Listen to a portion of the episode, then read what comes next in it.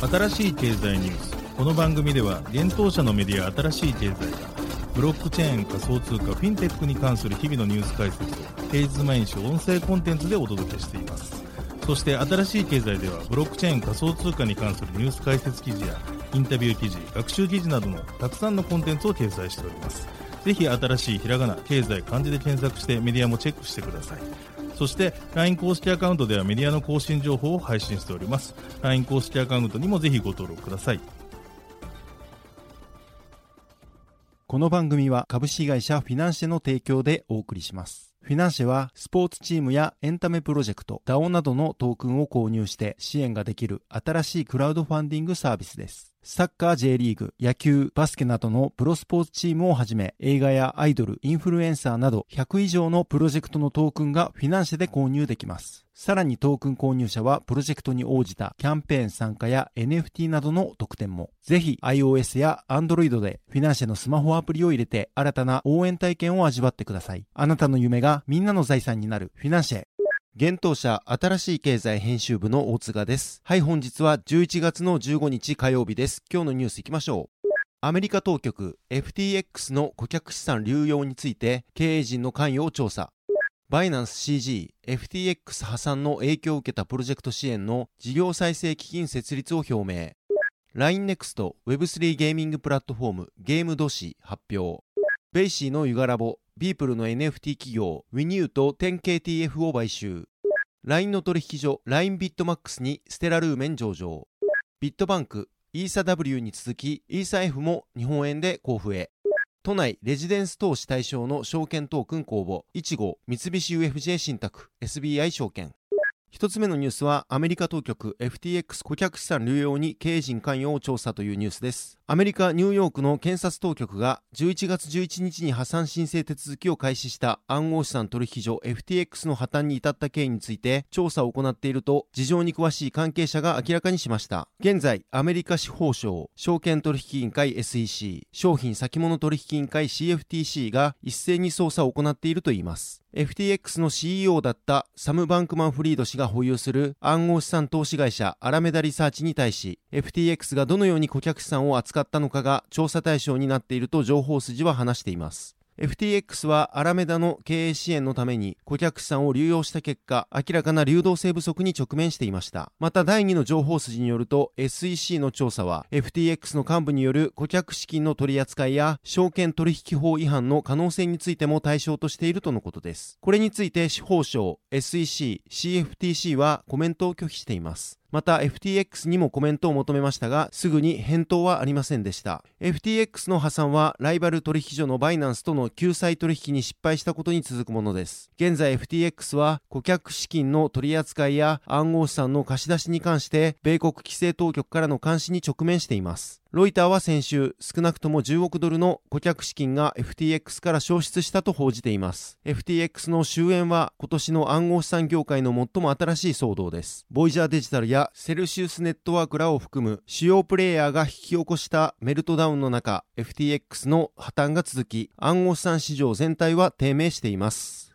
続いてのニュースは、バイナンスが業界支援の事業再生基金設立へというニュースです。大手暗号資産取引所バイナンスの CEO である CG ことチャンポンジオ氏が事業再生基金インダストリーリカバリーファンドの設立予定を11月14日に発表しました。このファンドは破産に追い込まれた FTX によって発生している流動性危機にあるプロジェクトを支援するものです。CG 氏は FTX による悪影響がさらに連鎖するのを防ぐためと同ファンド設立の目的を述べています。なお、事業再生基金の詳細については近日中に発表するとされています。現状において支援を受けたいプロジェクトはバイナンスの投資部門バイナンスラボにて連絡を受け付けているということです。このファンドは主にブロックチェーンや暗号産業界の事業再生を主にしたものと想定できますがそれら業界以外で出資を希望する企業があれば CG 氏はそれを歓迎するとコメントをしています。一連の FTX に関する業界の状況を受け CG 氏は同日14日インドネシア・バリ島で開催された会合で最近の動向を考えると業界には明確な規制が必要との認識を示しています。そこで CG 氏はこの業界には消費者を保護し全ての人を守る役割があると思う。つまり規制当局だけではない。規制当局にも役割はあるが100%彼らの責任ではないとも語っています。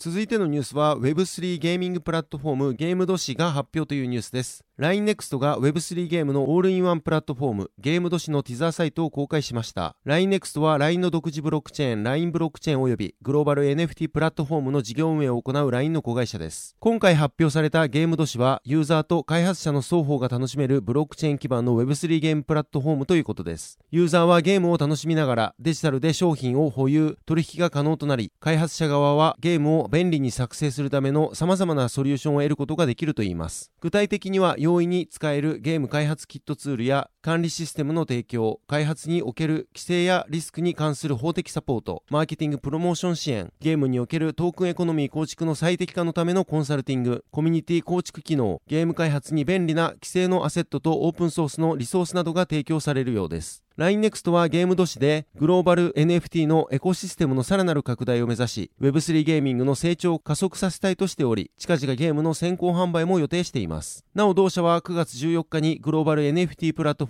ドシのベータ版を提供開始。11月8日には NFT ストアドシストアで購入した NFT を他のドシユーザーと売買可能になる C2C ユーザー間取引サービスの開始を発表していました。続いてのニュースはユガラボが WeNew と 10KTF 買収というニュースです。人気 NFT プロジェクト、ボワードエイプヨットクラブ、ベイシーを運営するユガラボが、デジタルアーティストのビープル氏が設立した NFT 企業、WeNew と WeNew 運営の NFT プロジェクト、10KTF を買収したことを11月14日に発表しました。これにより両社は Web3 により多くの創造性をもたらすために共同で事業を取り組んでいくとのことです。WeNew の CEO、マイケル・フィゲー氏がユガラボの最高コンテンツ責任者に就任し、ビープル氏がユガラボのアドバイザーに就任します。また、ウィニューの従業員約20名がユガラボに異動するとのことです。ウィニューは音楽やスポーツ、コメディ、歴史などの象徴的なモーメント、瞬間をブロックチェーン上に集めることを目的とした NFT 事業を展開するビープル氏が昨年6月に立ち上げたスタートアップ企業です。これまでウィニューはルイ・ヴィトン、グッチ、プーマ、ウィンブルドン、タイム、ユニバーサルミュージックグループ、ワーナーミュージックグループ、ワッサーマン、エンデバーなどと提携しています。また、ウィニューの NFT プロジェクト 10KTF は、ベイシーやクールキャッツ、ムーンバードなどのブルーチップ NFT とコラボし、対象のブルーチップ NFT をベースとした NFT コレクションを販売しています。10KTF は世界的に有名なアクセサリー職人和組さんが 10KTF という名前のショップをニュー東京にオープンしたというストーリーで構成されており以前コラボアイテムにグッチのウェアラブルが登場し話題となっています続いてのニュースは LINE ビットマックスにステラルーメン上場というニュースです LINE の暗号資産取引サービス LINE ビットマックスが暗号資産ステラルーメンの取り扱い開始を11月15日に発表しました。なお、XLM ステラルーメンが国内暗号資産交換業者に上場するのは LINE ビットマックスで13社目となります。LINE ビットマックスを確認したところ、XLM の取り扱いは同取引所の販売所サービス及び暗号資産信用取引サービスが対象となるようです。また暗号資産を一定期間 LINE ビットマックスへ貸し出すことで利益を得る暗号資産貸し出しサービスについては現在のところ対象外であることが確認できました。発表によると XLM の送付は最小1回中 3XLM で最大は日本円換算で1日100万円までとなっています。今回 XLM の取り扱いを開始したことで LINE ビットマックスでは合計7銘柄の暗号資産を取り扱うことになりました。現在はビットコイン、イーサリアム、リップル、ライトコイン、ビットコインキャッシュ、リンク、ステラルーメンが取り扱われています。なお、LINE ビットマックスの暗号資産信用取引サービスは、保証金となる日本円を預け、暗号資産現物を借り入れて取引する信用売りのみの提供で、ユーザーが資金を LINE ビットマックスから借りて暗号資産を購入する取引、信用買いはサポート対象外となっています。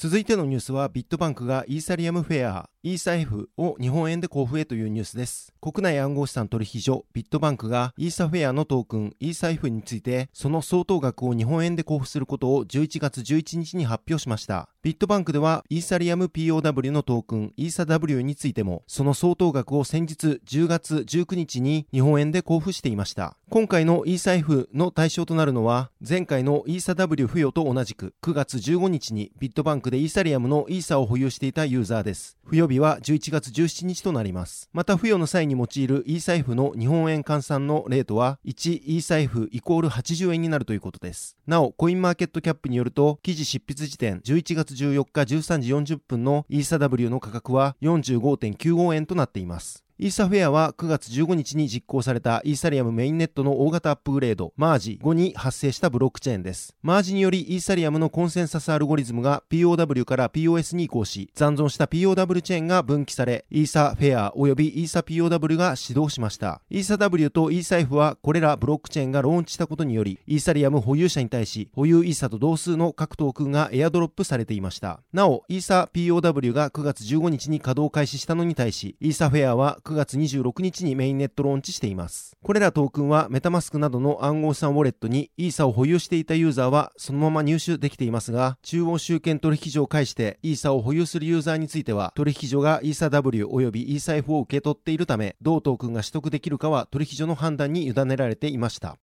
続いてのニュースは、都内レジデンス投資対象の証券トークン公募というニュースです。いちご株式会社の100%連結子会社、いちごオーナーズが、ブロックチェーン基盤のセキュリティトークンを活用したデジタル不動産事業の開始を11月11日に発表しました。また、いちご株式会社、三菱 UFJ 信託銀行、SBI 証券の3社が、受益証券発行信託スキームによる資産裏付け型セキュリティトークンの公募及び運営について協業したことも同日発表されました。3社によるセキュリティトークンは、三菱 UFJ 信託銀行が提供するブロックチェーン基盤、プログマを用いて発行及び管理されるということです。プログマとは、ブロックチェーンを活用した独自のデジタル証券発行管理プラットフォームであり、エンタープライズ向けブロックチェーンコルダが技術基盤に採用されています。なお、いちごオーナーズはデジタル不動産事業の第1号として、都内レジデンス3物件を投資対象不動産としたいちごレジデンストークン、麻布白金日本橋譲渡制限付きを発行し販売開始するということです。1号レジデンストークン、麻布、白金、日本橋、浄土制限付きは、グランパセオ、麻布10番、新宅受益券、グランパセオ、白金高輪、新宅受益券、グランパセオ、日本橋、箱崎町、新宅受益券が投資対象の不動産となっています。また、運用資産の総額51.89億円に対し、今回発行されるセキュリティトークンの総額は15.64億円です。こちらは2022年11月11日時点での見込み額となっています。セキュリティトークンの運用期間は原則約5年1ヶ月を予定しているとのことです。なお、投資対象不動産の信託受託及びセキュリティトークンの提供は、三菱 UFJ 信託銀行、募集に関する主幹事証券会社は SBI 証券が務めます。